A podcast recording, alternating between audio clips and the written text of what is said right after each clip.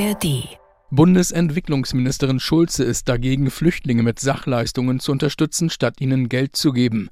Für sie spricht vor allem der große bürokratische Aufwand dagegen.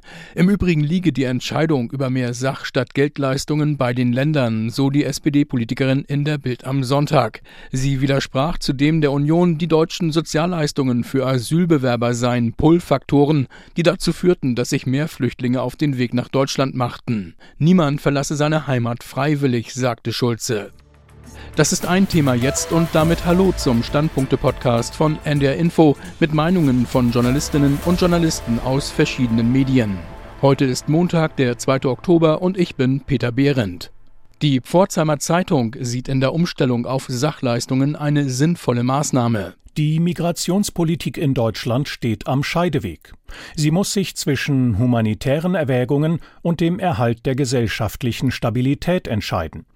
Einen ersten Parteienkonsens scheint es bei der Erleichterung der Arbeitsaufnahme für Asylbewerber geben zu können. Union, FDP, Grüne und auch führende SPD-Politiker sind dafür, Asylbewerbern schneller nach der Ankunft eine Arbeitserlaubnis zu erteilen. Kniffliger wird es bei der Frage der Asylbewerberleistungen. Sie auf Sach- statt Geldleistungen umzustellen, wäre ein sinnvoller Schritt, allein die Kommunen scheuen den bürokratischen Aufwand. Zudem wäre die Angleichung der Asylbewerberleistungen gemessen an der unterschiedlichen Kaufkraft innerhalb der EU ein überfälliger Schritt. Idealerweise sollte das ein Teil des Maßnahmenpakets der EU-Asylrechtsreform sein. Auch die Lausitzer Rundschau vermutet in den deutschen Sozialleistungen einen Anreiz für Geflüchtete. Viele von ihnen scheinen mit staatlichen Geldern offenkundig zufrieden zu sein. So bezieht ein hoher Anteil der syrischen Flüchtlinge auch nach Jahren noch Sozialleistungen und hat keine Arbeit aufgenommen. In den USA wurde ein Stillstand der Regierungsgeschäfte, ein sogenannter Shutdown, verhindert, quasi in letzter Minute. Demokraten und Republikaner einigten sich auf einen Übergangshaushalt. Der gilt für etwa sechs Wochen. Damit haben beide Parteien jetzt erneut Gelegenheit, über ein neues Budget zu verhandeln. In dem beschlossenen Kompromiss sind allerdings keine weiteren Finanzhilfen für die Ukraine enthalten.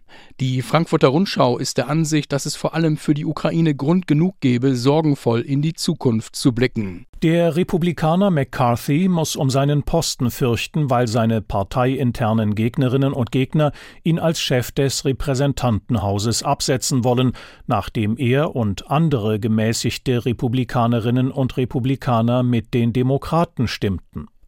Sollten sie diesen Streit für sich entscheiden, droht ein Shutdown im November. Die nicht verabschiedete Hilfe für die Ukraine muss Kiew zwar kurzfristig nicht beunruhigen, selbst wenn es den Demokraten in Nachverhandlungen gelingt, die versprochenen Mittel auf den Weg zu bringen, sollte die Regierung in Kiew wahrnehmen, dass die USA kriegsmüde sind. Deutschland und die anderen europäischen Verbündeten der Ukraine müssen sich darauf vorbereiten, einzuspringen, falls die USA sich weniger für Kiew engagieren sollten. Die Rheinzeitung aus Koblenz sieht gar die US-Demokratie in Gefahr. Sie steht unter ständigem Beschuss der radikalen Fliehkräfte. Diese Schwächung der eigenen Demokratie spielt Kriegstreibern wie Putin in die Hände, zumal wenn jetzt die Militärhilfe für die Ukraine erst einmal ausgebremst wird. Dieses fatale Signal macht Amerika nicht wieder groß, wie es die Trumpisten verkünden, es macht die USA international schwach und angreifbar, zumal die Europäer außenpolitisch und militärisch weiterhin ein Zwerg sind. Viel spricht dafür, dass die Milliardenhilfen für die Ukraine nicht versiegen werden, doch der dafür nötige Kompromiss mit einer rechten Minderheit wird beiden teuer zu stehen kommen. Demokratie ist in den USA eben längst nicht mehr die Herrschaft der Mehrheit. Für viele Amerikaner, schreibt die New York Times, ist dies das neue Normal. Kein Putsch, kein Aufstand, dieses neue Normal ist die größte Gefahr für etablierte Demokratien. Und auch dieses Thema hat mit der Ukraine zu tun. Nach der Parlamentswahl in der Slowakei sieht es so aus, als wenn Ex-Premier Fico vor einer vierten Amtszeit steht. Fico hatte sich zuletzt russlandfreundlich geäußert und erklärt, er wolle etwa die Waffenlieferungen an die Ukraine stoppen. Die Slowakei war bisher einer der entschlossensten Unterstützer von Kiew. Unsere Korrespondentin für die Slowakei, Marianne Allweis, fragt sich, worauf sich Europa bei einem Comeback von Fico einstellen müsste. Ratet mal, wer zurück ist freut sich Viktor Orban auf der Plattform X, früher bekannt als Twitter. Es sei immer gut, mit Patrioten zusammenzuarbeiten, schreibt der Ministerpräsident von Ungarn über den Wahlsieger in der benachbarten Slowakei, über Robert Fico. Der 59-Jährige war früher bekannt als Polterer gegen die EU, etwa in der Migrationspolitik. Die Slowakei dürfte sich innenpolitisch mindestens fünf Jahre zurück in die Vergangenheit beamen. Dabei steht zu befürchten, dass Fico das EU- und NATO-Land auch außenpolitisch auf den Kurs des Patrioten und Putin-Freundes Orban in Ungarn führt. Waffen hat die Slowakei nicht mehr viele, die sie Kiew liefern könnte, aber Fico hat auch erklärt, dass er einen NATO-Beitritt der Ukraine ablehnt und weitere Sanktionen gegen Russland blockieren will. Durch seinen Desinformationswahlkampf hat Fico pro-russische Einstellungen in der Slowakei verstärkt und so insgesamt das Vertrauen in den Westen und die westliche Demokratie weiter erschüttert. Die Meinung von ARD-Korrespondentin Marianne Allweis. Die Taz aus Berlin befürchtet ein Auseinanderfallen der Allianz gegen Russland, wenn Fico erneut Ministerpräsident der Slowakei werden sollte. In den Nachbarländern Polen und Tschechien sorgt Fizos Wahlsieg für Angst. In seiner Wahlkampagne hatte der 59-jährige Verschwörungstheorien und ein prorussisches Narrativ bemüht, dem immerhin 46 Prozent der Slowaken glauben. So hat Fico wiederholt die Ukraine zu einem Kriegstreiber erklärt, der allein US-amerikanische Interessen verfolge und angekündigt, die Ukraine-Hilfe der Slowakei zu stoppen.